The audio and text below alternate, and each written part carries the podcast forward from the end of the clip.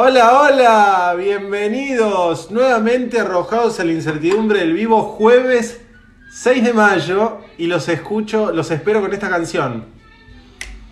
No nos van a banear el video, ¿no? Por derechos de autor. Ok, Google, stop. ¿Cómo andan? Vayan pasando. Qué vivo que tenemos hoy, ¿eh? Qué divertido. Yo me voy sirviendo un vasito de agua. Hoy no voy a tomar ni mate, ni té, café ya tomé. Así que un vasito de agua fresca. Vayan pasando. ¿Cómo andas, productor? Muy bien, muy bien. ¿Vos? ¿Tal vez Bien. un vinito más tarde? Por el momento no. Bueno, yo sí. Por el momento estoy bien.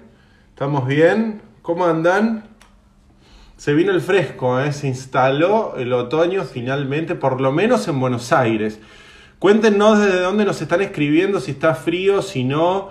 Acá hace eh, una temperatura que a mi juicio es ideal, ¿eh? que es este frío otoñal, porque no podía ser que fines de abril, principios de mayo estuvieran haciendo días de 25 grados. ¿eh? ¿Vos qué opinás? Sí, sí, ya no era normal. Es el acabose. Este frío está bien. No sé si más. Me parece que lo suficiente es bastante y con el frío también eh, aplica. ¿Y por qué los esperé con este, esta figura. De Blancanieves en cerámica? Entiendo que es. Y ahora les voy a mostrar porque tiene acá todos sus compañeritos, ¿eh? muy creepy ellos. Y estas son figuras de eh, cerámica que me compré cuando tenía 12 años. Tiene el precio acá abajo. ¿eh? 11 dólares salía esta Blancanieves. A ver cuánto, cuánto salía cada enano. No sé, le saqué el precio. Hecho en Sri Lanka. Qué miedo. A ver. No, ninguno tiene el precio. Porque se armó todo un revuelo y una controversia que vamos a deshilachar, que vamos a desmenuzar en un rato.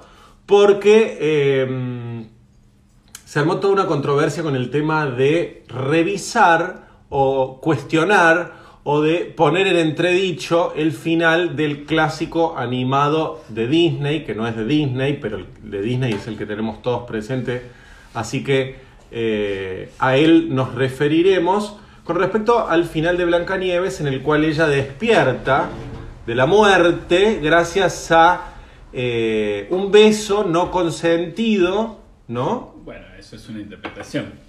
Dado por eh, el príncipe, ¿no? El rechoncho príncipe, el rozagante y carbónico príncipe que encarnaba la belleza de aquellos tiempos como ella. ¿eh?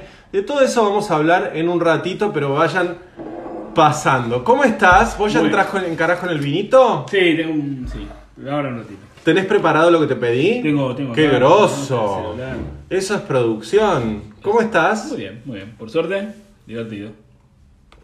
Bueno, se ve todo verde, me dicen. ¿Cómo se ve todo verde? No, otros me dicen se ve perfecto. Díganme si se ve y se escucha perfecto. ¿eh? ¿Qué hora es? 28. Tenemos una larga, larga ahorita, un tiempito largo se fue Mamá Cora para hablar en este vivo, obviamente de cocina, pero también de cosas que tienen que ver con eh, cosas que tengo ganas de hablar, ¿no? Que es el leitmotiv por el cual eh, nos encontramos cada jueves, que le da lugar a este eh, foro. Y las que no van Nada, nada de lo que va a pasar acá fue conversado previamente, así que eh, muy probablemente el productor me contradiga en todo. Esperemos que no, tal vez nos sorprende y podemos hilar o hilvanar o discurrir, cuando no, eh, sobre un tema en conjunto ¿eh? y a la par. Lo dudo.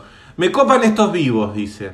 Acá dicen se te ve muy bien. Bueno, me alegro. Estoy como siempre, por respeto a todos ustedes, bañado, perfumado, afeitado a contrapelo, ¿eh? encremado de enjuague y todo. Con este suéter de abuelo que amo, una de las cosas que más amo del otoño e invierno es empezar a sacar estas lanas, estos suétercitos así holgados de abuelo que tengo así en, en bordó, vendría a ser, y en azul y negro. ¿eh? Eh, azul y negro y bordeaux y blanco. Ya van a ver el azul y negro en otro vivo. Pero díganme si no es entrañable y como muy, no sé, me da como cozy. Muy, muy eh, lindo. Acá dicen, antes de haber empezado, dicen, déjalo opinar a Fede. Claro. Va a empezar él con todos los temas. Pero antes de arrancar con el tema mm, en cuestión, acá tengo algunas eh, anotaciones hechas para no olvidarme. Y se armó un revuelo, vamos a arrancar con eso, en Twitter, porque el otro día, ¿qué pasó? Yo les cuento cómo fue, porque ni siquiera los de Twitter lo saben y eh, los anoticio, los que me siguen por Instagram y Facebook, que se unen a eh, este vivo. Por cierto, muchas gracias a todos por estar ahí, ya sea que me están viendo en vivo o en diferido. Fue así. El otro día fui a tomar eh, algo a una cafetería y me encontré con que uno se tenía que sentar afuera, como corresponde, como indican las normas, pero había refrescado, porque viste que siempre cuando viene el frío hay un momento donde uno sale y sale con abrigo de menos. Es el momento en donde uno dice, bueno, es hora de bajar la ropa de invierno y demás. Y me senté y mientras tomaba mi café con leche, que se enfriaba a una velocidad eh, impresionante, me puse a pensar e hice una reflexión, un razonamiento que me parece por lo menos atendible, no sé qué les parece a ustedes, que es el siguiente. El hecho de eh, que nos tengamos que sentar todos afuera para estar oxigenados, para estar ventilados, quiero decirles que acá los que me conocen muy bien saben que yo soy un militante de la oxigenación. De hecho, ante la disyuntiva invernal de oxígeno versus frío, para mí siempre gana el oxígeno. Es decir, yo soy de las personas que antes del COVID ventilan todo. ¿eh? Es decir, yo. ¿Por qué dicen no se ve nada, chicos? Quisiera tenerte en mi casa para probar todo lo que cocinas. Muchas gracias, pero me preocupa que dicen que no se ve. ¿Lo puedes poner bien, por favor? ¿Me, ¿Me, pueden decir si lo ven bien o no? Estoy con wifi yo, ¿no? Sí, me ven bien. Saludos Pedro desde Aymogasta, La Rioja. ¿eh? Conozco por ahí. Un beso grande, Uruguay. Acá me dicen que se ve bien. Dicen se puso todo verde. Mm, no. Quizás es el celular de esa persona. A ver, déjame ver. Tal vez sea el filtro. Voy a sacar el filtro. ¿eh? Ahora van a verme como de verdad soy. ¿Están listos? Después lo vuelvo a poner. Es como que me maquilla este, este filtro. Me hace un tono tostado cuando en realidad soy mucho más blanco. ¿Eh? ¿Están listos para la rosácea? 3, 2, 1, tuk, ahí está. Ese soy. a ver si ahora mejora la señal. ¡Qué blanco, por favor! Ahora sí me van a ver verde. ¿Se ve perfecto? Bueno, después vuelvo al, eh, al filtro. Ahí estamos al natu, al natural, como en mi libro. Bueno, es esta reflexión que me parece por lo menos atendible, que es el hecho de estar todos afuera. Yo también siempre con el pensamiento corporativista de los gastronómicos que no cierren, porque eh, los héroes que mantienen los locales abiertos a los empleados y demás, a los que no les queda otra que tener a la gente afuera, lo único que falta es que la gente deje de ir porque, eh, lógicamente, como no entenderlos, lo viví en carne propia, tienen frío. Entonces me pregunté, el tema de estar todos afuera y tener frío como yo estoy pasando en este momento, ¿no generará como efecto colateral que uno se engripe, se resfríe y demás? Y eh, como siempre, lo espectoré en Twitter. Como siempre no, porque yo tengo un cuaderno de notas donde siempre subo las reflexiones y después las pulo y cuando estoy contento las subo a Twitter. Yo no subo cosas así intempestiva e improvisadamente. Pero eso me parecía que no, digamos, encerraba ningún misterio, digamos, ningún eh, mensaje civilino, así que dije, bueno, lo voy a subir y saltaron los policías miopes de la semántica tuitera y me dijeron que el nuevo estribillo, hashtag, el frío no enferma. El frío no enferma. Entonces, en una red social que pondera el laconismo, que nos condena al claustro adusto de los 140 caracteres, tendría que haber puesto que el frío en realidad no enferma, como la comida no engorda, el que engorda es uno cuando la come, ¿no? El frío no enferma. Pero me pregunté y dije, entonces cuando uno chupaba frío y caía en cama, la abuela que decías no salgas con el pelo mojado, secátelo con el secador, eh, la intransferible empiria de sentir frío y acordarte de esa vez que te enfermaste después de haber pasado frío, será toda una leyenda y como son muy eficaces a la hora de inocular la duda, fui a la ciencia y me encontré con computadora o celular. Vamos a citar porque busqué no uno, no dos, no tres. Cuatro o cinco artículos en los que todos coincidían más o menos lo mismo. Y cito. Durante siglos ha perdurado Nota en la BBC. Nota en la BBC, para, por si no les parece eh, serio el, el medio. Hay muchos, ¿eh? Durante siglos ha perdurado la idea en muchas partes del mundo de que si uno se expone a bajas temperaturas le da gripe y que es peor si se moja. Usamos incluso palabras como resfrío y resfriado para describir la combinación de dolor de garganta, tos y moqueo nasal que se produce. Pero, como cualquier doctor confirmaría, la causa de la gripe común es un virus. Hasta ahí estamos de acuerdo. Tienen razón los de Twitter. El frío no enferma. Entonces, si me acabo de lavar el pelo y necesito salir corriendo por algo urgente, me tengo que preocupar... Mira, justo estoy hablando de pelo mojado y mírame a mí. Me tengo que preocupar por lo que me decía mi abuela. Estudios hechos en Alemania y en Argentina, mira vos, encontraron una incidencia más alta de resfríos en invierno, mientras que en países más cálidos como Guinea, Malasia y Gambia aumenta durante la estación de lluvias. Se podría concluir que el clima frío y mojado causa resfriados, pero hay una explicación alternativa. Cuando la temperatura es baja o está lloviendo, pasamos más tiempo encerrados compartiendo espacios reducidos con otra gente y sus gérmenes, lo cual también eh, es muy razonable. Incluso les voy a contar un detalle. Yo soy de los que no les gusta perder ninguna, ninguna discusión, pero también reconozco el error. No fue el caso. Lo llamé ayer a mi padre, que seguramente me está viendo, que él es médico, es médico anestesiólogo, un muy buen médico anestesiólogo que vive en la Patagonia, y me dio una explicación, por un lado demoledora, porque el argumento es bastante sólido, pero su explicación no me satisfizo del todo, así que sigo leyendo. Ahora les voy a contar lo que me dijo, que estuvo muy bien, por cierto. Pero ¿qué pasa cuando nos enfriamos o nos mojamos? Los científicos han hecho experimentos bajo condiciones de laboratorio en los que redujeron la temperatura de los voluntarios y deliberadamente los expusieron al virus de la gripe. En general los resultados de los estudios han sido inconclusos. Algunos encontraron que el grupo con frío era más propenso a enfermar- enfermarse y otros no. Con lo cual, hasta ahora, nada puede, digamos, no se puede afirmar taxativamente ni una cosa ni la otra. No obstante, una investigación realizada de una manera diferente ofrece una indicación intrigante de que las abuelas podrían tener razón. Ron Eccles, director del Centro de la Gripe Común de Cardiff, Reino Unido, quería saber si este frío mojado activa el virus que a su vez dispara los estornudos y el moqueo. Bueno, y da toda una explicación. Yo después voy a dejar un link porque no voy a gastar más minutos innecesarios en mi codiciado vivo para este tema y para responderle a los entes repitientes que repiten estribillos en Twitter.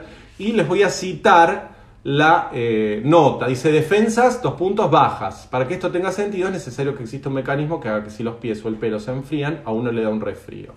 Una teoría es que cuando baja la temperatura del cuerpo, los vasos sanguíneos de la nariz y la garganta se contraen. Esos vasos son los que distribuyen las células blancas que repelen infecciones. Si menos de estas células llegan a la nariz y garganta, las defensas contra el virus de la gripe están temporalmente más bajas. Bla, bla, bla, bla, bla. A lo que culmina de manera mente que posiblemente el consejo de mi abuela de no salir con el pelo mojado tiene algo de cierto. No da gripe, pero puede dispararla, que es lo que tendría que haber escrito en Twitter para contentar a los policías miopes de la semántica tuitera. ¿Mm? Mientras espero que los expertos investiguen más, me secaré el cabello antes de irme a casa. Así que habiendo citado la ciencia, les mando este helado beso a todos mis contradictores de Twitter, amados por cierto, sin los cuales esa red social tendría sentido alguno. ¿Algo que agregar, productor? No, me estoy de acuerdo. Digamos, el tema es tratar que en invierno, también yo digo eso un poco, ¿no? Que hay que tener los ambientes algo más ventilados.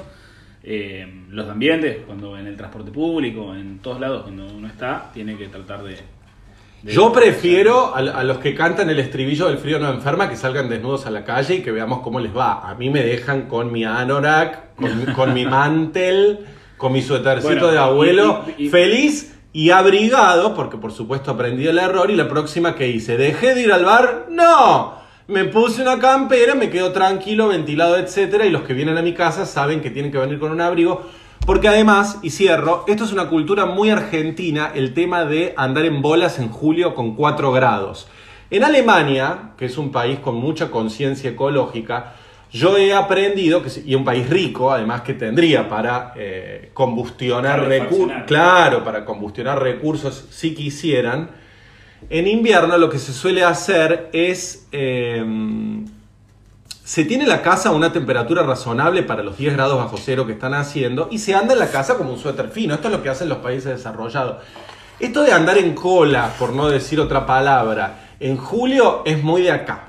Es muy de acá. Entonces hay que ventilarse y abrigarse y entender que para estar sueltos de ropa existe el verano, pero que en invierno uno también se tiene que abrigar un poco. Pero bueno, eso es un tema que es más cultural que de otra que de otra que- índole. Que, que hablamos. Lo mismo que, perdón, y termino, lo de Angela Merkel, nunca digan Angela, Angela Merkel, que con todo el mundo se maravilla porque limpia la casa, porque va a hacer las compras, etc. En ella, algunos políticos de acá sí, pero en ella no es una postura, es cultural. En Alemania no existe, si vos vas a Alemania y decís que en tu casa tenés servicio doméstico que te ayudan con las tareas domésticas, te miran como diciendo, ah, pero sos príncipe sos de la realeza, allá guantecito y a lavar cada uno su inodoro. Incluso cuando te entrabas a bañar, en los habitáculos de vidrio tenías el parabrisa para diligentemente al terminar de bañarte pasarle el parabrisas al vidrio para que quede Limpia. el, sí, el limpia parabrisas. El secador. Sí, el también. secador, pero es como Claro. un se lo pasás así y eh, Cada uno se, se limpia y se organiza. cada uno se limpia. Y me- acá me preguntan, ¿y cuál- qué me dijo tu papá? Lo que me dijo mi papá, que fue un argumento demoledor que me dejó pensando, es, si el frío enfermara o enfermase, todos los países fríos estarían enfermos y cuando uno viaja, y cuando uno viaja a lugares fríos se enfermaría y no siempre es así.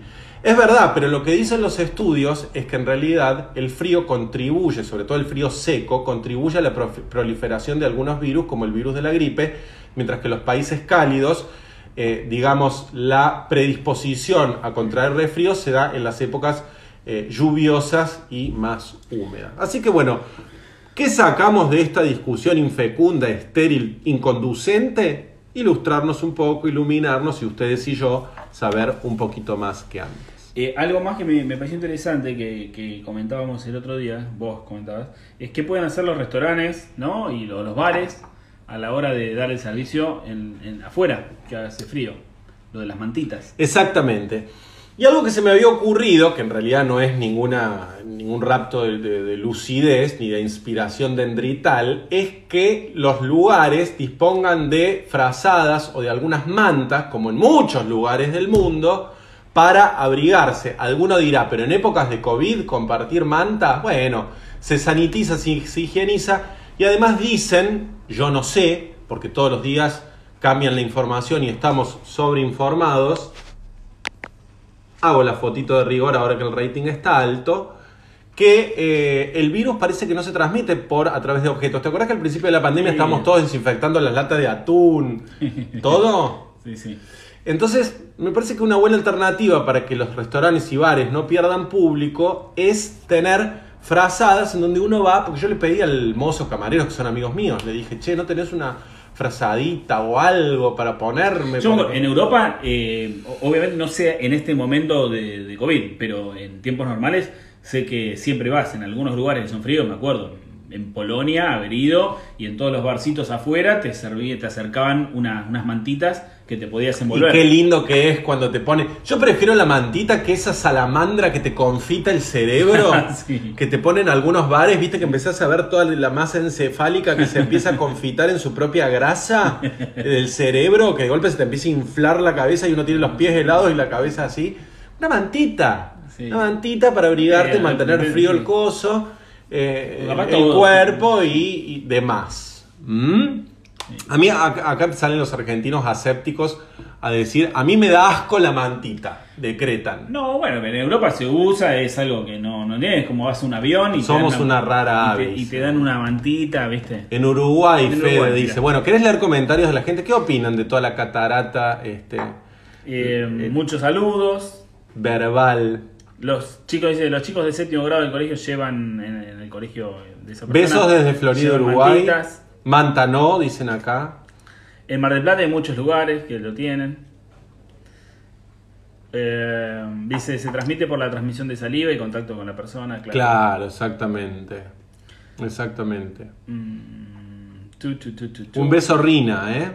¿Has venido a Venezuela? No, no he tenido el gusto de ir a Venezuela, ojalá pueda ir En pronto. Bulgaria. Yo tampoco. Pero me, encanta, me encantaría, ¿eh? Bueno, dos cositas y seguimos con los temas que nos convocan. Eh, una mención especial para los hermanos colombianos por este momento durísimo que están atravesando. No voy a desarrollar el tema eh, porque esto va a implicar pelearme eh, nuevamente con el productor y no los quiero exponer a ese espectáculo patético y decadente. Solamente mandarle un beso cariñoso. Yo tuve oportunidad de estar en Colombia cinco veces. Estuve en Bogotá, en Barranquilla, en Cartagena de Indias, en Santa, en Santa Marta y en Villavicencio, que es una ciudad poco conocida de la sierra colombiana. Están todos vestidos como cowboys. Es una hermosura. Me acuerdo, me contaste. Muy lindo eh, la cultura, porque uno dice Colombia, no, esos son países enormes que tienen regiones. Colombia tiene una región que además se ve reflejado en su gastronomía. Los- si los tienen llaneros, ¿no? Son- Los llaneros, y tienen toda una cultura llanera. Tenés la, la Colombia eh, costera o costeña, la Colombia andina, la Colombia serrana, la Colombia amazónica, ¿eh? y tienen distintas gastronomías. Así que un beso enorme a todos los hermanos colombianos que amo. Yo siempre digo que el castellano más correcto se habla en Bogotá, para mí. Para mí, el castellano más agradable, más neutro, más despojado de vicios es el español de Bogotá. Hablan muy lindo A mí, los... a mí me encanta eh, cómo hablan los colombianos, me encanta y también. Ay, ¿cómo se le dice a los, a, los, a los de Bogotá? Paisas son los de Medellín y los de Bogotá son los... Bogotanos. No, no, no, pero tienen... Chicos, el gentilicio de los nacidos en Bogotá, por favor, ¿me pasan? Eh, El- la comida principal es el agiote, que es la sopa esa riquísima. el ajiaco. El ajiaco, perdón, el agiote es el coso. El ajiaco, muy bien. Claro. Sos un genio. Pero ¿cómo se les dice el- a los colombianos? Eh, Ca- ¿Cachacos dicen? No sabía. ¿Rollos? No. rolos. Rolos. Ahí está, los rolos. Ahí está. A los de Bogotá. Acá dicen cachacos también, me suena, pero rolos era la palabra que estaba buscando. Así que un beso enorme para todos los colombianos y que se solucione pronto todo. Y también a los hermanos, amados, queridos mexicanos. Vos tenés muchos amigos y muchos compañeros de trabajo en México. sí. Por la tragedia que ocurrió en el metro. ¿eh? Las imágenes realmente son escalofriantes. Yo cuando lo vi no lo, No, podía creer. Además, la mala suerte. Sí, Que se te caiga un puente encima. Una cosa Terrible. eh, insólita. Así que un beso grande a todos los, los cosas. Y a Medellín también fui, eh, que no la mencioné. Medellín, una ciudad, una de las ciudades más lindas de Latinoamérica. ¿Sí? No conozco. Bellísima, la ciudad de la eterna primavera. Con su plato tradicional, la, bande- la bandeja paisa. Esa sí, eh, la he probado, pero. Y el ajiaco en. eh, en rico, me en encanta el ajiaco. Riquísimo. Y después, el otro plato que tiene, como es? El. ah, Bogotano, no, cachaco y, y rolo. Yo lo conocía como rolo. Probaste bandeja la bandeja paisa. en Bogotá, no, en Medellín, que Sí. es- es yo la probé de en. Bogotá, sí, sí, yo la probé en Bogotá, me encanta. Y sabes que me encanta, en Bogotá hay un negocio, es una cadena, tipo fast food, te diría, pero que me encanta, y, pero me fascina, ¿eh? que es de waffles. Siempre te cuento. De waffles- crepes. De crepes, crepes, crepes. Sí, que está en el salados, aeropuerto, en el Dorado, En todos lados de están. Bogotá. Y me encanta esa cadena. Qué lindo. Bueno, Blancanieves, desarrolle. Empezás vos. Tema Blancanieves, hacemos brevemente una breve introducción para los que recién entran. Hubo todo un movimiento que cuestiona este cuento de hadas entrañable, reinterpretado por Walt Disney en 1938. Una película animada que la ves hoy, hoy la ves y la animación no se puede creer. Pintada a mano, 24 dibujos por segundo, cuadro por cuadro, frame by frame. Y es una animación con unos movimientos, con una fluidez. Chicos, 1938. ¿Me explico? Eh, Walt Disney ganó un Oscar, fue la primera vez que se... 82 años de eso, en otra. Fue la primera vez que Walt Disney, que la academia hacía un Oscar que se lo entregó una pueril Shirley Temple y le entregó a Walt Disney en persona un Oscar y siete Oscarcitos. Es, un amor y fue el principio de un imperio, el primer largometraje animado y fue el inicio de un imperio para Walt Disney que además un visionario porque se jugó todos los ahorros en hacer esa película que le salió... eh, un montón de, dinero. Y termina, como todos saben, la bruja crea un hechizo. Nunca entendí por qué la bruja que era experta en magia no eh, hace un hechizo para afear a Blancanieves, si lo que la atormentaba a ella era haber dejado de ser la más linda porque existía Blancanieves. De 14 años, Blancanieves, la princesa más joven de todo el arsenal de princesas de Disney, eh, cuya belleza la opacaba. En vez de decir Blancanieves, sé más fea, no. Se hace fea ella, se convierte en bruja, en una anciana, en una pordiosera y eh, la persona menos ágil del mundo, no podía correr nada, cuando termina muriendo ella, no les voy a spoilear Blancanieves, que es de 1938, por favor. Le da una manzana, que a su vez pudo haber elegido otra manzana, pero justo les eligió la, la envenenada, pero te acordás que envenena una sola, ¿no? En vez de envenenar el cajón, ¿no te llamaban la atención esas cosas? Yo me hacía esa pregunta cuando era chico. ¿Por qué envenena una y lo pone en el canasto? Y si elige otra, yo sé que la maquilla para que sea la más Y se la linda da. y se, y se la cosen, pero... Y creo que, pero es, solamente es muy. Pero, Ah, porque se la ofrece ella. Sí, y la además creo que hace, por si duda, hace una parte sí envenenada y una parte no, como para poder probar la misma vieja, cualquier cosa. ¿Cómo le da una parte envenenada? Claro. No, eso flashaste vos. No, No. esto, es un, esto es un agregado tuyo, el No. tema de que, que envenena el mordisco. No, Una- una ella parte- maquilla una manzana que de hecho es negra Sí. y la tiñe de rojo.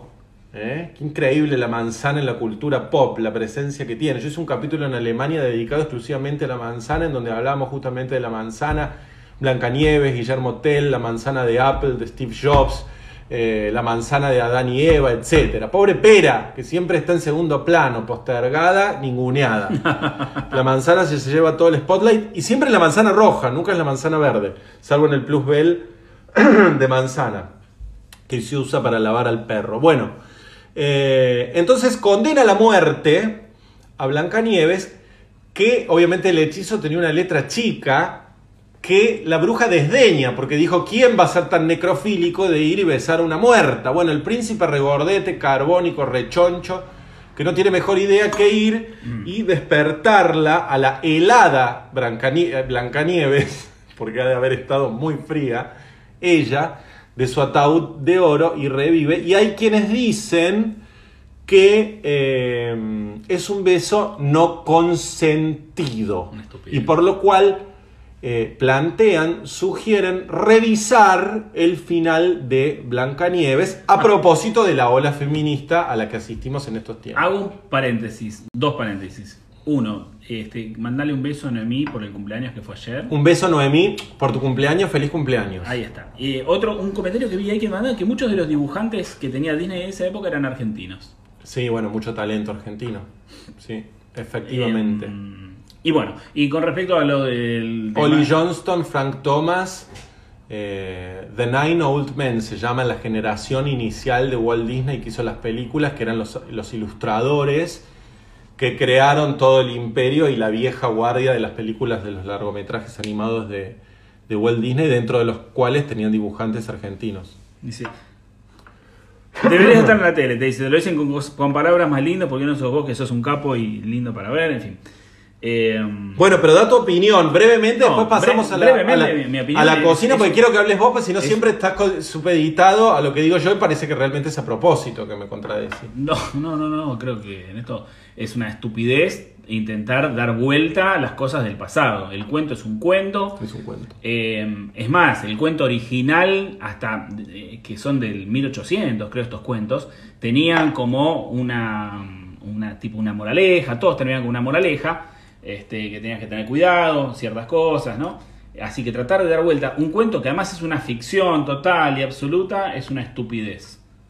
Así, ¿Te parece una estupidez? Me, me parece una... Pero algún argumento, algo co- Es que como no tiene para. sentido revisar un cuento que es una ficción. Que el- lo del lobo que re- lo van a revisar también porque el lobo. Todo, todo tiene que estar supeditado no, a revisión. No, nada. todo, nada. todo es revisable, todo es cuestionable, todo es debatible siempre y cuando haya argumentos que lo sustenten. No, pero esto no, tiene ningún argumento. No, sí tiene un argumento. tiene- Yo, eh, para no quebrar la tradición de estos vivos, por supuesto, eh, no estoy de acuerdo con el productor. Sí estoy de acuerdo con que se revise el final de eh, Blancanieves. En realidad, Blancanieves, si te pones a desmenuzarlo, hay que revisarlo todo, porque desde el punto de vista, desde el momento que la reina contrata a un sicario para que vaya mate a Blancanieves, le quite el corazón, lo ponga en una caja y se lo lleve a la reina. Chicos, un cuento de hadas. Hola. Niños al televisor. Un corazón con una caja, con una, la caja tenía dibujado un corazón con una espada atravesada, como si no fuera lo suficientemente creepy. La escena, la caja con un corazón adentro, tibiongo, de la princesa ídola de todas las nenas que están mirando, chicos. ¿Por qué nos estamos planteando el final nada más? Planteémonos todo el desarrollo. Yo estoy de acuerdo con la revisión, no con la cancelación. Esto me parece que es importante. A mí me parece bien reflexionar y me parece que también eh, enaltece el hecho artístico. Decir, bueno, a ver, tomamos este hecho artístico que fue hecho en 1938 en un determinado contexto. Tiene muchas cosas la película para revisar, pero bueno, respondían a los cánones de la época. El otro día hablé de la intro que leía del libro de Doña Petrona y era muy increíble la manera en la que se refería a la ama de casa porque había otra concepción y había otro continente que eh, obviamente miraba y generaba el contenido desde su propia óptica. No me parece mal, al contrario, me parece que construye, me parece que aporta, me parece que suma al hecho artístico y a reafirmar los valores que se quieren reafirmar hoy, decir, che, está bueno que un chico crezca con la idea que puede acceder a una mujer que está ahí como un objeto inerte, porque es un objeto inerte, que es una muerta, pero es una mujer a la que el hombre se ve habilitado para entrar e irrumpir en su privacidad y besar para, y este es el broche de oro, gracias, el, aliento de la masculinidad patriarcal insufla vida al cuerpo inerte de la fémina este, flácida y... Eh, no, no, no,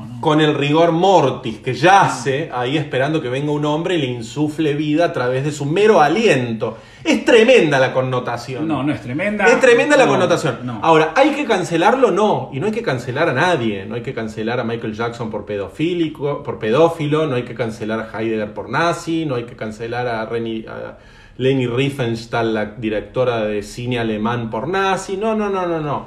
Su obra es su obra, su genialidad es su genialidad y demás. Pero eh, sí me parece interesante y que revaloriza el hecho artístico revisarlo en eh, este contexto. ¿eh? Y acá hablan de la Bella Durmiente. La Bella Durmiente, como su nombre lo indica, cayó ella a los brazos de Morfeo. No fue condenada a muerte, sino que fue condenada a una siesta por la también rechoncha carbónica adiposa y adorable hada madrina celeste, Primavera, que si recuerdan, tuerce el hechizo mágico de Maléfica, quien sí había condenado a muerte a la Bella Durmiente, a la Bella Durmiente, pero como todavía faltaba el deseo de Primavera, Primavera dice, ya sos espléndida, ya sos linda, rubia, aria, de ojos celestes, alta, y, y cantás bien, estilizada ella, inocente, despojada de toda maldad. Así que nada, como te hubiese querido dar, no sé qué más le podía dar en el tercer deseo si no parecía maléfica, eso también me lo preguntaba, ¿qué más le pueden dar a esta criatura? Eh, no te vas a morir, vas a quedarte en un sueño perpetuo que solo despertarás cuando aparezca otro necrofílico que se ve que en esa época abundaban y te nuevamente insufle vida ante tu eh, inevitable narcolepsia. Bueno, quizás hoy, hoy, por hoy lo puedas ver como algo más sencillo, Pedro. Es un cuento de ficción. Vino el príncipe, salvó a la nena, le dio un beso.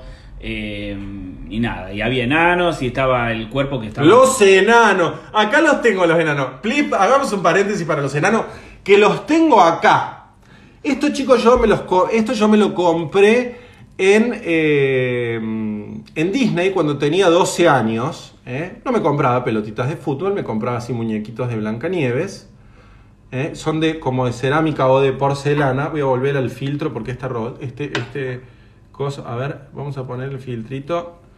Makeup on. Ahí está. Yo era fanático de Disney, como se habrán dado cuenta. No me compraba tanto, bueno, sí, en realidad también me las compraba, pero me gustaban estos objetos de eh, colección que todavía eh, conservo. Acá dicen los enanos me dan swinger. Sí. Dan re swinger los enanos solteros, adultos, barbudos, sucios, con una nena de 14 años encerrados en una cabaña que les limpia cantando y cocinando feliz. Porque también se ponderaba que la mujer no alcanzaba con que la mujer limpia, va, limpie, barre, barra, cocine y sea espléndida. Lo tenía que disfrutar. Lo tenés que disfrutar porque es lo que te tocó en suerte.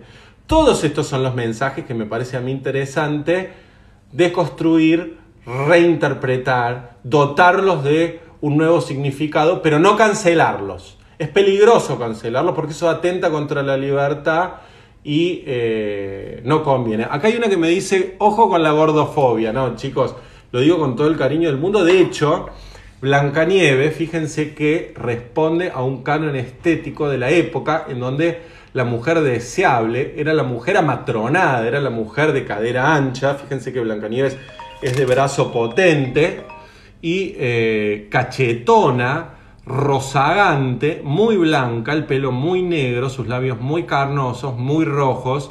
Y bueno, nada, hablaba con los animales. Bueno, cualquiera, no, no se puede tener todo en la vida. Tenía problemas mentales porque hablaba con los animales. No es normal hablar con los animales.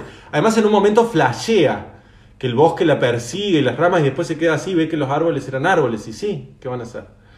Eh, pero no sé si la tenés presente a la, a la, a la película. Bueno, ¿querés pasemos a. ¿Terminamos con esto? Bueno, terminamos con esto y bueno, nada, los enanitos son divinos y acá tengo toda la colección. Después voy a subir una foto con el que voy a referir al vivo de, eh, de este. ¿eh?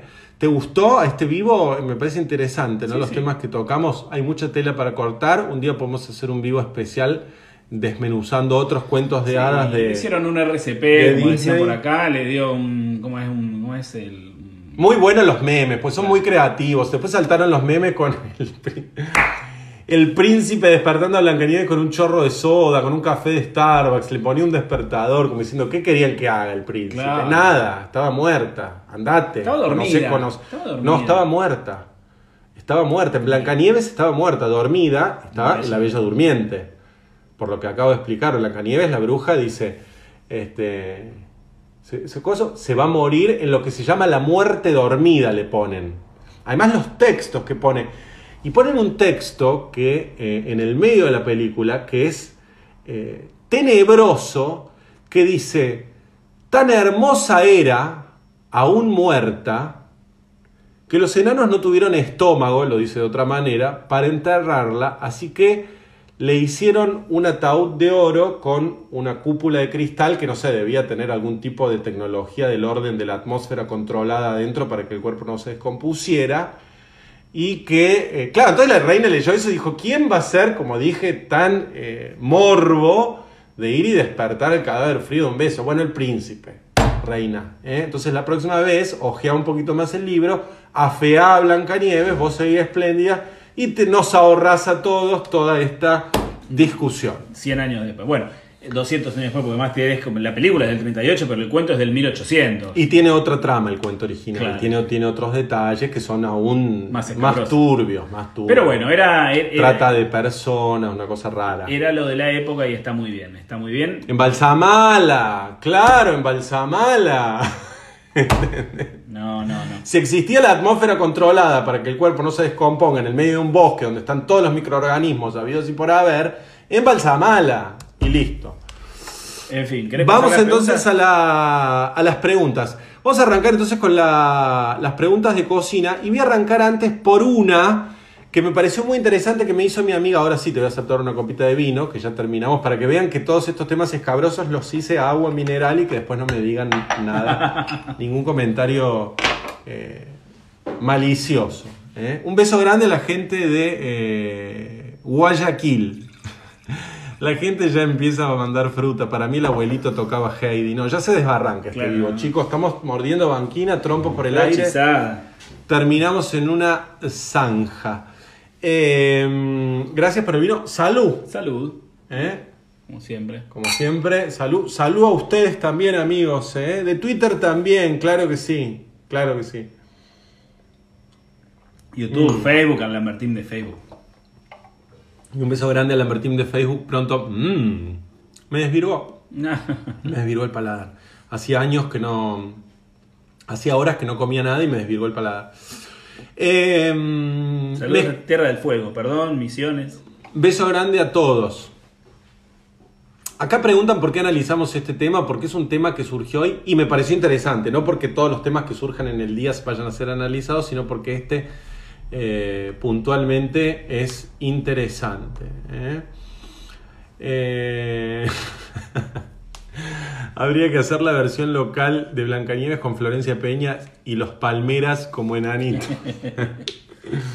Qué genio Fede siempre tiene presente el team. Ah, perdón, y antes que pase también, el otro tema que estuvimos esta semana fue una foto Me voy a hacer una remera que diga ni muerta ni dormida, hechizada. Muy bueno.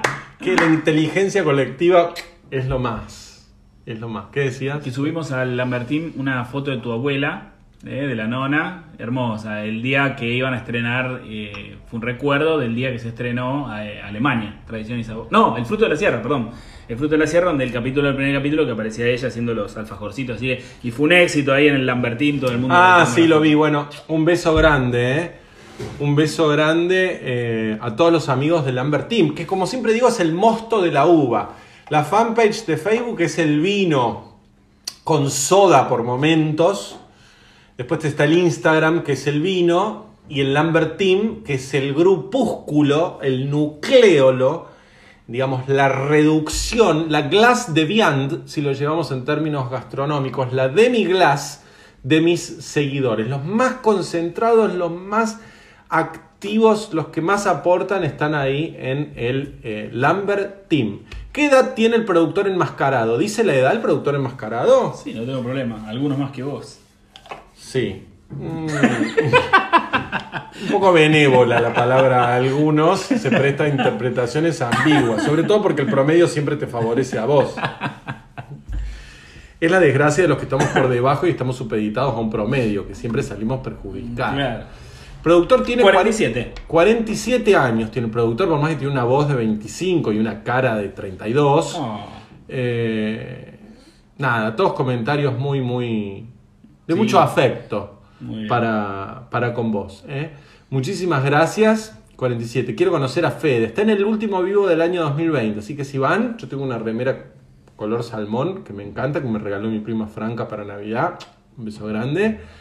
Eh, así que ahí lo van a, ahí lo van a conocer. no, 55 me tiran. No, Carlito, estás, no sé quién es Carito, pero la... la- Debe ser Vamos- alguno de tus amigos del, liceo militar, que se deben estar maliciando, deben estar coludiendo algún pacto para perjudicarte. Ay, ay, ay. Bueno, eh, parece más joven. Si toda la vida él pareció más joven de lo que, eh, de lo que es. ¿eh? Acá me halagan el suéter de abuelo. Bueno, este entre casa, este obviamente es para andar en, en casa. Comparto mi felicidad y recibí la primera dosis de Sputnik, dice Norma. bien. Bueno, feliz. Acá me preguntan, ¿terminaste con las moscas de la fruta? No, los voy a, les voy a mostrar el experimento porque es un asco.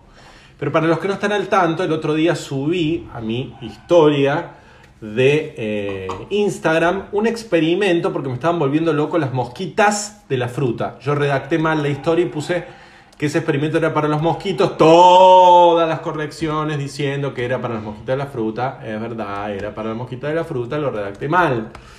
Eh, tres mosquitas de la fruta hay, y está hace cinco días y todo el resto está de lo más eh, sueltas de alas revoloteando ahí por todo alrededor del frasco y van a la, a la hierba usada, al mate húmedo, a todos lados, menos que el otro día limpié toda la casa, desengrasé las paredes y las mosquitas reverenciaron, muchísimas gracias, Y se, sí. se- se depositaron nuevamente en sus respectivos puestos. Claro, estaba la teoría de que era quizás había algo de, de tierra o de grasa, algo que hubiera. Claro, alguna grasa o algún compo porque esa, es, si, digamos, si no hay microorganismos, esos bichos no están.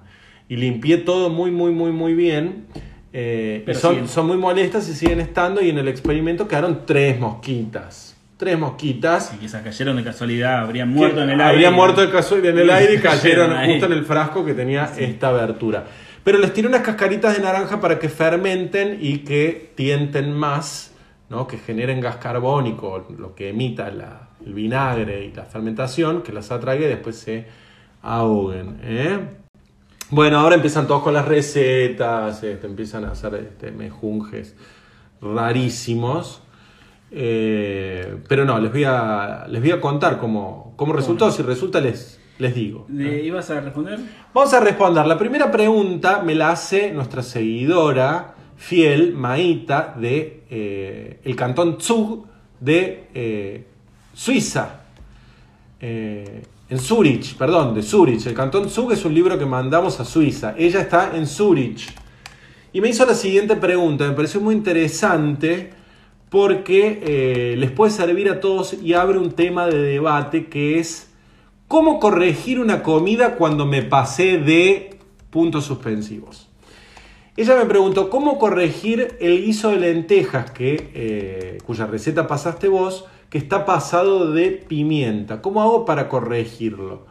Y me hizo acordar un libro que leí sobre ciencia gastronómica que escribe un eh, científico que se dedica a la difusión, que se llama Diego Golombek, argentino él, que tenía un libro que se llamaba El milagro de la alacena o no me acuerdo, algo relacionado con la con la los milagros, con las reacciones químicas de la gastronomía cotidiana y explicaba un poco, era muy interesante, incluso como cocinero aporta muchísimo, es muy interesante también como no cocinero. Y dijo, ¿cómo arreglar un guiso que me pasé de pimienta? Lo que yo le dije es, acompañalo con arroz blanco hace el guiso un poco más caldoso, porque cuando el guiso tiene mucha textura de guiso con arroz, queda como muy seco. Y nunca agreguen arroz al guiso, porque hace...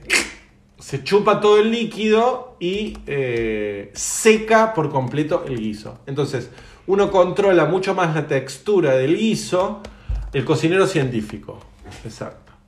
Uno controla mucho más la textura del guiso cuando sirve el arroz por un lado y el guiso por otro, porque calcula la densidad del guiso como para que algo de salsa se filtre en el arroz y lo humedezca. Entonces, de esa manera, haciendo un arroz blanco con su sal justa, si te pasaste solo de pimienta, que fue el caso, porque me dijo que de sal estaba bien, ahí regulás la eh, pimienta. Así que me parece un buen tema para desarrollar en otro vivo cómo arreglar comidas cuando te pasas de sal, de azúcar, de ácido, de amargo o de picante.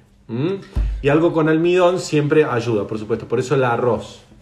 O podrías agregarle, omitir el arroz y agregar cubos de papa, aumentas un poquito el líquido para que pueda cocinarse la papa tranquila. ¿eh? ya hay celosas de que, que, esta es tu preferida siempre y la nombras siempre porque es preferida y de las demás no, ¿eh? así que hay que repartir. Ella tengo que decir que además de mi preferida, es eh, no es que sea mi preferida, es que eh, es amiga de mi hermana. Entonces yo la conozco desde que soy muy muy chico, es amiga de mi hermana Lorena, que vive en Estados Unidos. Bueno, ¿Mm? saludos desde Montreal, saludos de República Dominicana, qué lindo, ¿eh? tengo muchas ganas de ir a Dominicana, Pedro. ¿Vamos? Me encantaría. En cuanto se pueda, vamos. Sí. Mm. Y si te pasas de sal, preguntan. Lo mismo, cuando te pasas de sal, si la receta lo permite, conviene agregar el resto, es decir, engordar la receta con el resto de ingredientes sin condimentar para que quede balanceada la sal, pero no siempre la receta lo permite. ¿Me explico? Es decir, ¿cómo arreglar un guiso de lentejas que, que tiene mucha sal? Y haciendo otro guiso de lentejas sin sal y mezclándolos. Es una obviedad, pero realmente es lo, que mejor. Nunca hagan, eh, nunca hagan esto de decir, ah, contrarresto con y le pongo ponerle azúcar. No existe eso, no funciona así. No es así. En general, cuando uno pone ese tipo de cosas, sí, a veces sí, por ejemplo, la acidez contrarresta el dulzor en una comida salada. Si querés hacer algo agridulce, lo contrarrestas con ácido y picante, no con sal. Las comidas agridulces no necesariamente se contrarrestan, no necesariamente no, no se contrarrestan con sal, porque cuando vos le pones mucha sal a una comida agridulce, se vuelve más dulce, porque la sal potencia, y si te pasas de sal, se vuelve incomible, porque el azúcar y la sal generan una guerra que hace que la comida sea realmente un asco. En general, los contrapuntos del dulce, esto los asiáticos lo saben mucho mejor que nosotros los occidentales, es eh, contrarrestar una comida agridulce salada con acideces y picores. ¿Está? Vamos con las preguntas que tengo anotadas. Quiero correr estos bichitos de acá, son ¿no? Estos te los olvidas. Saludos de ahí. Entre Ríos, saludos Te levantás Córdoba. a la noche a tomar agua y los Mirá, y un recuerdo wow. desde cuando estuviste en la universidad en República Dominicana con los estudiantes de gastronomía, ¿te acordás que fuiste a dar la charla? Por supuesto, un beso grande a todos ellos. Saludos de Madrid. ¿De dónde más? De Entre Ríos, Ciudad de México. Somos todas iguales, ¿eh? no, no, no quieren preferencias. Bueno. Eh, acá pregunta Carolina Rodríguez Jara. Hola Pedro, ideas para preparar lomo de cerdo. Gracias. Te recomiendo que veas en mis eh, recetas de IGTV. Si estás en Instagram como estamos ahora, en Facebook también están subidas.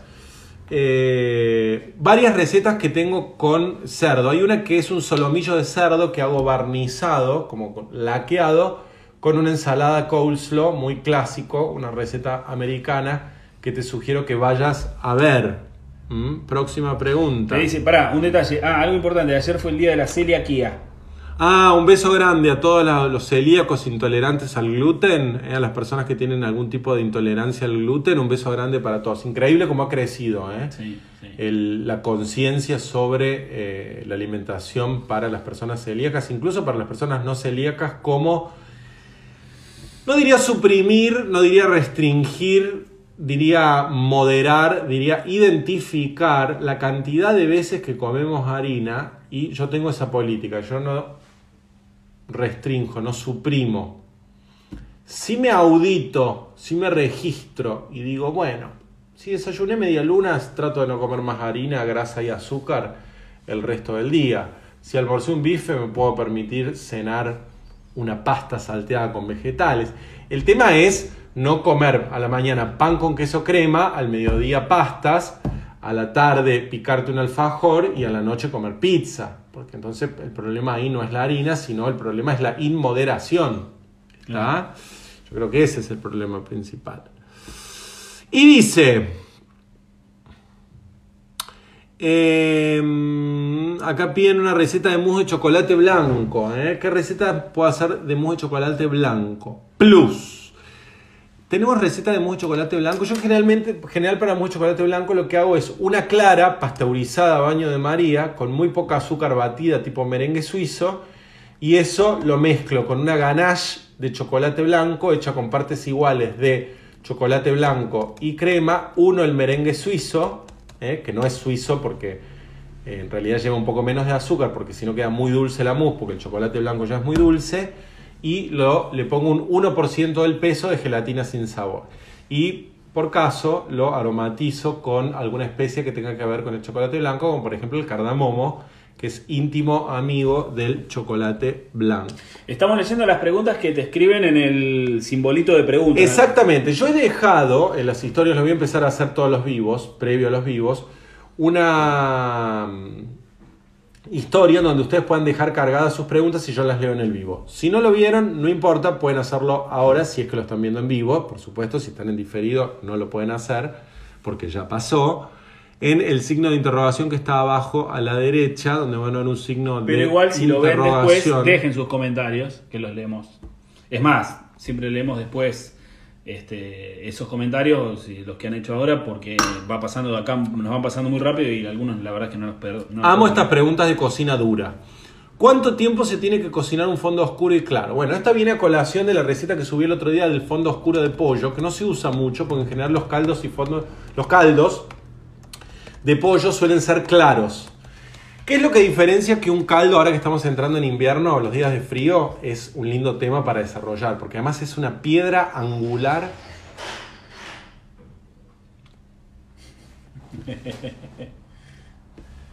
Además es una piedra angular en la cocina. Qué bueno. Mientras tanto, saludos de Ecuador, que vayamos a las Galápagos. Además es una piedra angular en la... Esta, esta- esta- este soy yo ahora. Este, este nanito soy yo Ah, ahora. una de las preguntas que te habían hecho era ¿cuál era tu enanito preferido? Bueno, lo dejamos para el final. Para el final. Lo dejamos para el final. Les digo cuál es mi nanito preferido y cuál es el que odio. Odio. Entonces, en general los caldos se pueden hacer, bueno, verdura, verdura y agua. ¿Qué verduras? Zanahoria, cebolla, puerro, apio. ¿Mm? Buque garni o algunas hierbas aromáticas, etc. En general, cuidado con tirar 8 litros de agua y 3 ruedas de zanahoria y 2 rebanadas de cebolla. Eso es un té de cebolla y zanahoria, no es un caldo. Ni siquiera es un té, es una infusión, para ser preciso. Em, entonces lo que van a hacer es eh, un kilo de vegetales por litro de agua. Es decir, 3 litros de agua por 3 kilos de vegetales. Tal vez es mucho, es mucho, pero la academia dice eso. Pueden poner 3 litros de agua y 2 mm, kilos de verdura, está bien, también, porque eso después reduce. ¿eh? Quiero entrevistar al vecino. Quiero entrevistar al vecino, pone, me muero. Eh, cuando hacen un caldo de eh, carne, usan las carcasas del pollo y vegetales. ¿eh? Lo mismo cuando quieren hacer un caldo de carne. Lo que hice yo el otro día es darle al caldo de pollo un tratamiento de caldo de carne haciéndolo oscuro. Solo que en vez de, como se hace tradicionalmente, dorar las carcasas en el horno para que tiña el líquido de cocción y dote de sabor y de caramelo y de Maillard, la caramelización de los azúcares naturales de los alimentos que se obtiene a través de la temperatura y de la cocción, hacerlo con el pollo entero. ¿Por qué? Porque yo después el pollo lo usé, le di un uso. Saqué la carne, la carne se desmenuzaba, hice relleno, etc. Le di múltiples usos. ¿eh? Y vieron que queda un gel. Todavía tengo ese caldo. A ver. Tengo por acá. Que estaba muy rico, che, ¿eh? a mí me encantó. ¿Ven? ¿Ven el caldo? Esto es fondo oscuro de pollo. ¿Ven que es una gelatina? Se los voy a mostrar con la cuchara para que vean de qué se trata esta cuestión. Fíjense, esto es increíble, ¿eh? Esto no tiene nada que cosa, ¿ven?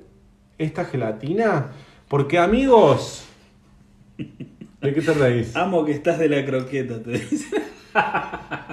La eh, gelatina, por eso no la pueden comer las personas veganas, que son las personas que no consumen ningún alimento, ya no animal, sino de origen animal, se extrae de los huesos y cartílagos de los animales. Sí, la gelatina de frutilla frambuesa, que no recomiendo, que comíamos cuando éramos chicos y que algunos eh, fatalmente todavía comen, A mí me encanta. se obtiene de la gelatina de las proteínas de los cartílagos de los huesos. Por eso es que eso. Mucha gente cree que ahí hay grasa. No, la grasa sube, por eso es importante desgrasarlos a los fondos, como vieron en la historia, no me acuerdo si es un reel, ya me olvidé.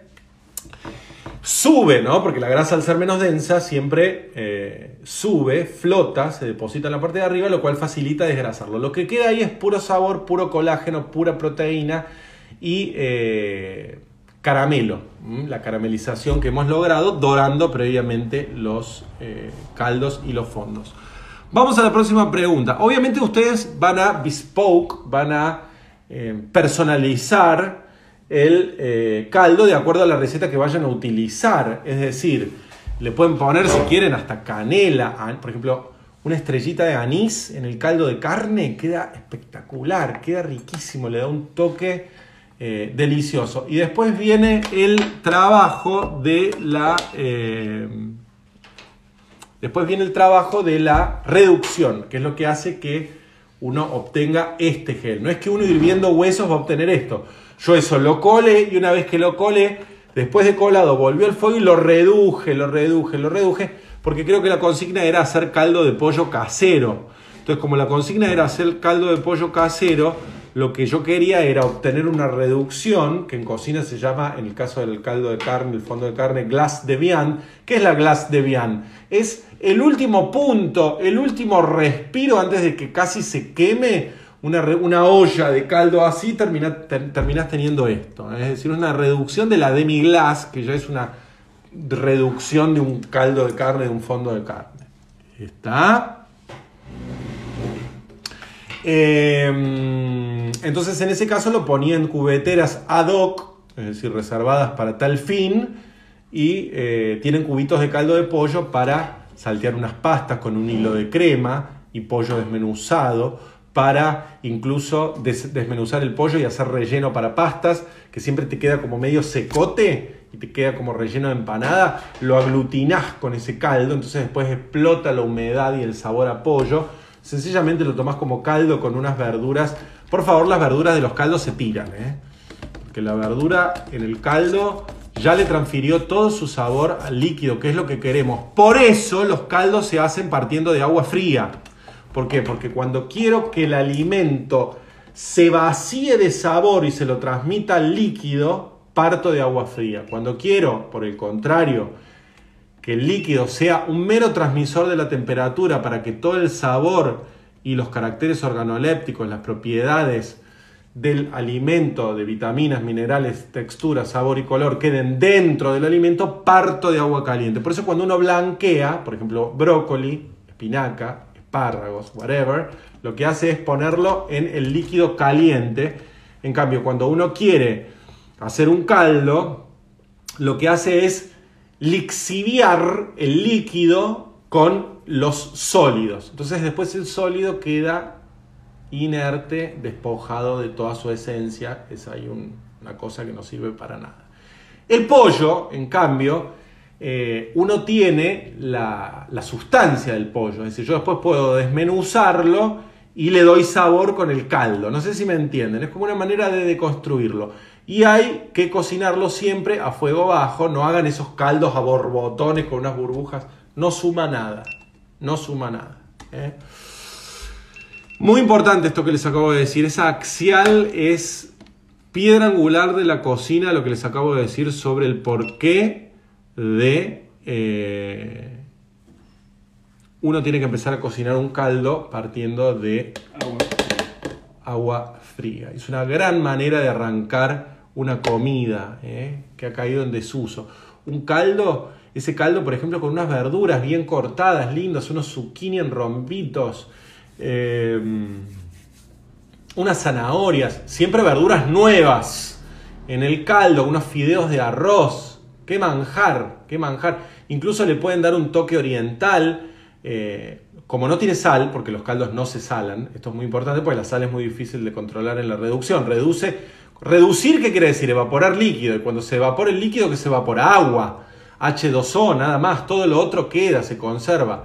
La sal también. ¿m? No hagan como hacía un amigo cocinero mío, divino, no, voy a, no voy a decir el nombre, que hacía las verduras al vapor y le ponía sal al agua para que tenga gusto. No, mi amor, la sal queda en el agua. El vapor sube despojado de sal. Por eso uno podría evaporar agua de mar, condensarla, que caiga y tomártela, porque la sal claro. queda adentro. El vapor sube dulce. No, la sal no volatiliza, digamos.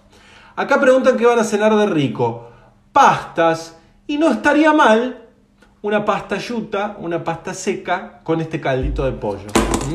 Está hace unos días el caldito de pollo y no lo frisé.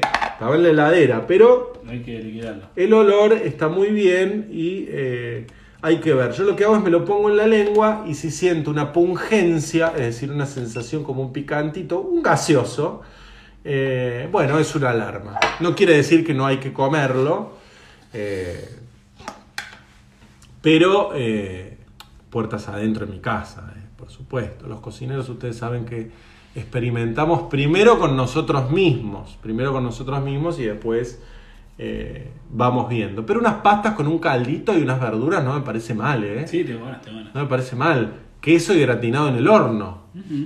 ¿no? Vale. Incluso podrías hacer, por ejemplo, eh,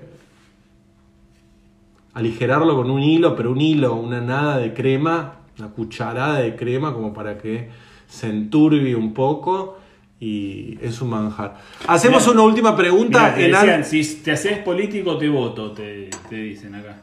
Hacemos Te una creo última. todo, todo hace- lo que decís te creo. Bueno, muchas gracias. Hacemos una. Hacen mal igual. Y, y- y- ay, las sopas caseras son lo mejor, qué rico, tenemos que hacer de nuevo sopa. Ahora viene la temporada de sopa. Si en la pandemia vayan a mi IGTV, sopa de remolacha borsch con sus. ¿Te acuerdas cuando se estilaban las cartas poner sus? Con sus buñuelos, hecho con las hojas. Eh, sopa crema de calabaza, sopa de pollo, mi libro, una sopa de pollo riquísima. ¿Qué manjar? Bueno, vamos a la última pregunta. ¿Enano fa- favorito? Y pongo el agua para las pastas. Dale. La emoción que le pones a un caldo, sos único, Pedro. Bueno. Sí, vos sos muy apasionado con, con- obviamente, con estas cosas, sobre todo de la cocina, sos muy apasionado. Hoy, hoy tenés los ojos verdes, mira. Vos solo me ves los ojos No, verdes. tenés los ojos Yo tenía una amiga en el secundario que me decía, Pedro, tenés ojos marrones, superalo. Porque yo le decía, no, pero mirá de cerca, ¿ves que de cerca son? Sí, de cerca todos los ojos son claros. No. Es verdad, con una luz acá. No. Todos éramos rubios cuando nacimos y todos los ojos son claros con una luz acá. No, no, no, no. Claro. Mantenés, mantenés. Este.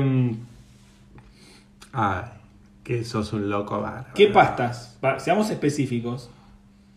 Una pasta, unos penes. Bueno. ¿Cómo hacer un buen cheesecake? Tengo el video, mírenlo en YouTube. No lo miren en Instagram porque en YouTube me pagan. Y en Facebook también. Así que no los miren en Instagram. Instagram es para las marcas y para ustedes. Em, ¿Qué manjar para unas brusquetas? Así me las como. Uy, qué, qué lindas las brusquetas. Me encanta. Una brusqueta es una rodaja de pan de campo tostada, frotada con ajo, aceite de oliva y lo que quieras poner arriba. A mí me gusta sencilla, lo suficiente es bastante. Esa fue mi hermana que me llamó en pleno vivo. ¿Le mandas un mensaje a la estimada y le decís que estoy en vivo? Sí. Una vez a la semana. No, esa cámara ahí no, no quiere. Decirle que en un ratito, pues bueno, estamos planeando a ver si la voy a ver o no, pero ya les contaré a, a su debido tiempo. Eh, así que miren el cheesecake en eh, YouTube o en Facebook. Primera vez contigo y me gusta. Bueno, bienvenida, Lena. Muy bello Medellín, yo fui a la Comuna 13. Bueno, no me dejen comentarios en las preguntas. Las preguntas son solo preguntas, los comentarios quedan en el chat. Y si están viendo esto por diferido, que por diferido no creo que hayan llegado a esta instancia, y si llegaron, tienen ganado el cielo, dejen sus comentarios también abajo y sus likes y todo, porque todo lo que están poniendo ahora, que lamento en el alma no poder leer, pero es una decisión de Instagram, que no sé por qué no conserva los comentarios de los vivos, como si los conserva Facebook.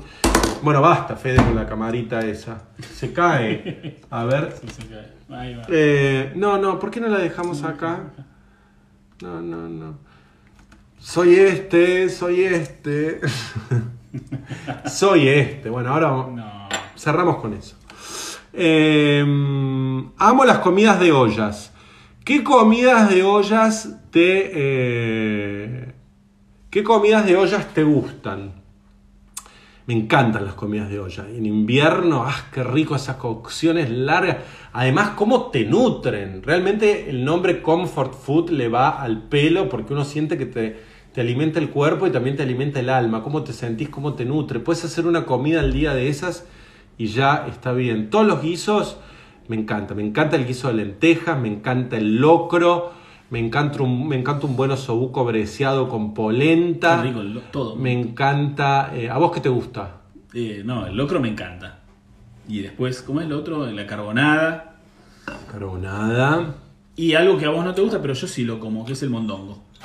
Sí. Y eso también. Bueno. No soy muy de la car- del mondongo. Pero ya la había cerrado la persiana. Sí, pero capaz que- ¿Cuántas persianas tiene este hombre?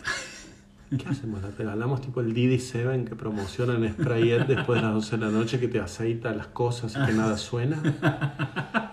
No puede tener tantas persianas. Cerró dos, ahora tres. Claro. Eh, todas esas. Todas esas comidas de olla me gustan. Eh, Sí, bueno, es lo que tenemos que preparar, Pedro, un locrito de nuevo. Que tenemos ahí en videos, está en Facebook y en, en YouTube están los videos, pero bueno. Pedro, quisiera tu versión de la torta pascualina de masa casera de aceite. Qué rica la pascualina, jacinta, alta así, con el huevo adentro. Y cuando la cortabas quedaba el huevo adentro bien centrado. no soy de- Qué rico, me encantan esas tartas de yuyos. No, no. Ah. no, yo le tengo fobia desde el secundario. Me hacen acordar a Ramona, la cocinera de mi colegio, a la que le mando un beso enorme, que yo siempre me metía en la cocina a ver qué estaban haciendo y nos daban siempre la, la comida ahí en el colegio. Y a veces nos daban la gelatina con trocitos de manzana flotando. Sí, que eran manzanas que se compran. Yo conozco en el colegio también compraban las bolsas enormes, ya venían todos precortados y tipo deshidratada la manzana esa. Ah, no sabía eso. Claro, vienen las bolsas. No, en mi de- colegio, no sé a qué colegio fuiste de vos, que- pero en mi colegio era manzana No, fresca, hace manzana jugueteada en el momento, recogida en el día. No, Pedro, no, No es sé a qué colegio fuiste vos, y que les daban de comer. No, y lo de las tartas sí, desde le tengo fobia desde el liceo. Encanta la tarde. Quiere una cosa de pasto. No, no mm. me des eso. Amo el pasto. No. ¿No te pasa que a veces necesitas? No. Para mí la comida, si está despojada de verdura, no tiene nada. Cocinar es cocinar verduras. Una remera que diga. Porque además cuando... No, pero te, te digo de verdad. Sí, es ya decir, sé que lo decía de verdad, cuando vos ves, por ejemplo, un menú de las fiestas o un menú de celebraciones, las carnes de acuerdo, hay que dominar el fuego, que va, que viene, pero a fin de cuentas termina siendo un trozo de carne que se cocina al fuego. Si querés le haces un cuadrille, a un chancho le clavas un clavo de olor, lo que vos quieras, pero digamos lo que orla, lo que viste, ¿sí? lo que escolta a la comida son las guarniciones y las guarniciones son verduras, son cereales. Entonces cocinar es cocinar, eh, cocinar verduras. A mí- yo, por ejemplo, yo te veo a vos comer, que sos un ejemplo de una dieta prototípicamente eh, y monocromáticamente, monocordemente argentina. Y es como que digo, me falta pasto, una verdura, un salteado, una, un cuando viajo ni te cuento, cuando voy de viaje vuelvo, lo primero que hago es aprovisionar mi heladera de verduras. De hecho, hoy subí un posteo en Instagram, que lo habrán visto, likeado y comentado, en el que eh, justamente les contaba que una buena estrategia para comprar verduras es fijarse en los rincones estratégicos que siempre están lo suficientemente ocultos como para que uno no vaya directamente ahí, pero lo suficientemente visibles como para sacárselos de encima y no tener que tirarlos. Entonces me dijo y le dije, no, no, no, no, no, aquel de allá, aquel, ¿qué es lo que tenés allá? Y tenía estas bellezas acá, todas machucadas, pero lindas, todavía aptas y todas verduras de temporada y con esto haré berenjenas a la plancha, tartas y, eh, y demás. ¿Mm? Pero eh, hay que comer verduras. ¿eh? Sí, yo no, no aparte en mi Hay que comer verduras. solo no, no, no. No son parte, salvo algo que tengo que comer. Acá me dicen, llamalo a Darío, mi amigo, el filósofo estrella argentino Darío Steinschreiber. Creo que sos el único de toda la televisión argentina que le llama. Pero no es, dif- no es difícil de pronunciar, ¿eh? lo que pasa es que eh, desconcierta cómo se escribe, porque se escribe Steinschreiber, pero se pronuncia Steinschreiber, que quiere decir el que escribe en la piedra, en alemán. Stein es piedra, Schreiber es el escritor, el que escribe. ¿eh? Este, bueno, un vivo muy variopinto, muy colorido.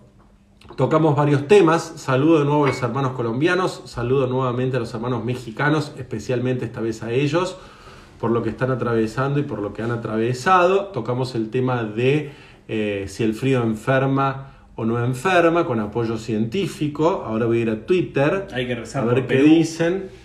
Eh, bueno, Perú que está eh, al Proceso. borde de la- en proceso de elecciones. ¿Querés decir algo? Este foro eh, no restringe ninguna libertad para expresarse. Uno es libre de lo que dice y de lo que calla también. Por supuesto, hay que rezar por Perú para que la gente vote bien, porque lo que se viene, si todo viene como parece que viene, va a ser terrible. Así que recemos todos por, por, por lo mejor. Me parece muy bien. Yo todavía no me siento con la estatura suficiente como para aconsejarle a un pueblo, Sí, a una sí. nación entera, Sí. lo que tiene que hacer. Sí, Pero bueno, es mi concepción, como dijo una pensadora. ¡Ay, qué desastre! Hablamos de si el frío enferma o no enferma y hablamos de la, la polémica de Blancanieves y les conté de estos, eh, estas figuras. Y acá están los enanitos. ¿Cuál es mi enanito preferido? Me preguntaban. Bueno, este no sé cuál es. Porque hay algunos que Bueno, este, debe ser- este me parece que es Sleepy.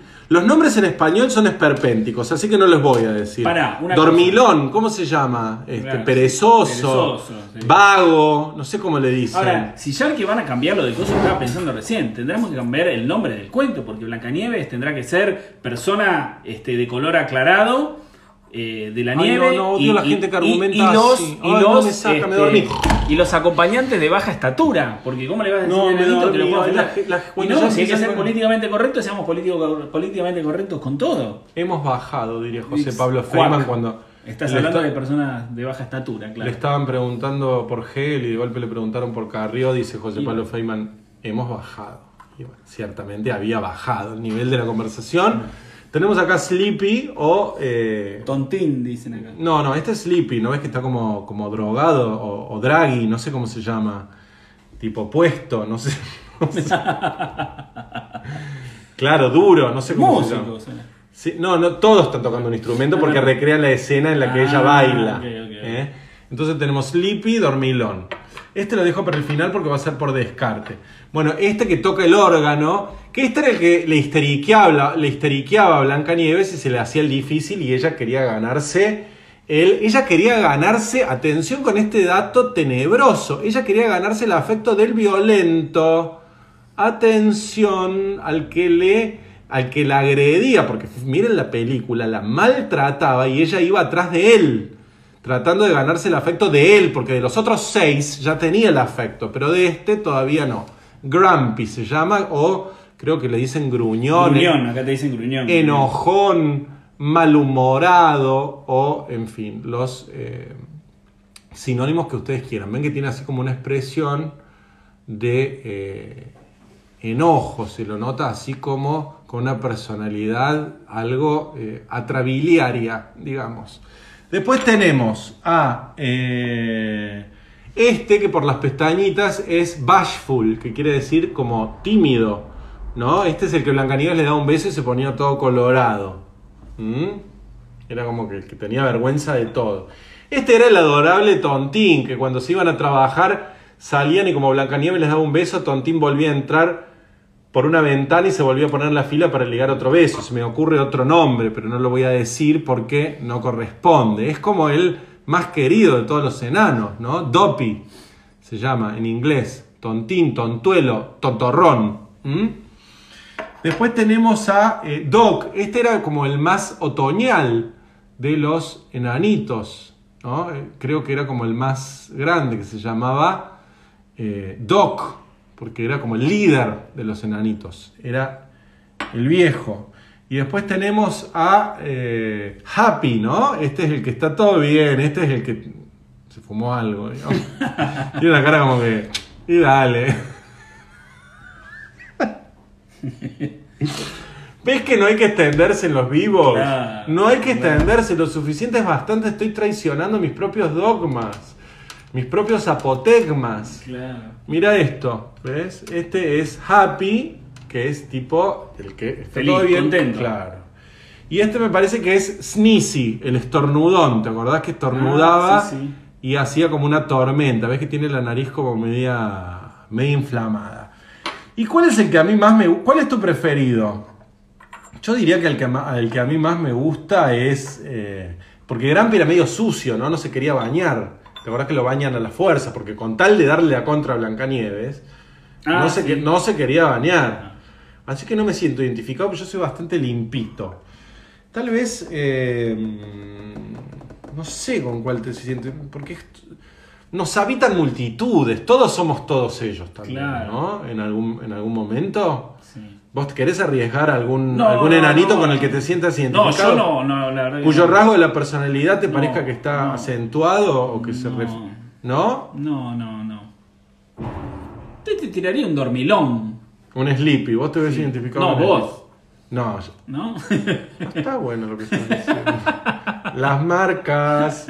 Eh, no, yo soy un poco de todo. Como digo, nos habitan multitudes, así que... eh, el próximo viaje de Pedro y Fede Disney. En eso estamos, justamente. Mira vos qué bárbaro. Sí, ¿eh? sí. Qué visionarios. Hola Pedro, ¿cómo llegaron hasta acá? Bueno, vas a tener que ver todo el vivo para entenderlo. Bueno, amigos, nos hemos pasado. hicieron una pregunta para una más que es. Ay, dale, Fede. Bueno, ya del fue. Victory Fast, es una fácil. El Victory in the Kitchen es del. ¿De dónde es? El, Lo trajiste vos de De Londres. Inglaterra, De sí, del Inglaterra. Imperial War Museum. sí. El Imperial World Museum, todos estos que ven encuadrados. Eat Less Bread. Después tenemos otro acá. No sale, no sale. No sale, pero se los voy a mostrar. ¿eh? Que es un cuadro que ven siempre mis vivos. Que eh, es de comida y tiene unos mensajes muy lindos que en otro vivo les leeré y les traduciré. Pero no será hoy. ¿Vos te animás a ponerlo? Sí, claro. Vamos. Bueno amigos, gracias por haber estado del otro lado. Coman rico, descansen, como siempre les digo. Lo suficiente es bastante, lo que se quiere se pide, lo que se pide se come. La repetición de la saciedad desgasta el deseo. Gracias productor. Placer. Nos vemos en las redes con recetas en historia, Facebook, Instagram, YouTube y Twitter. En todo momento nos vemos. Gracias por estar del otro lado. Los quiero mucho. Nos vemos en el vivo del próximo jueves. Chau, chau. Besos.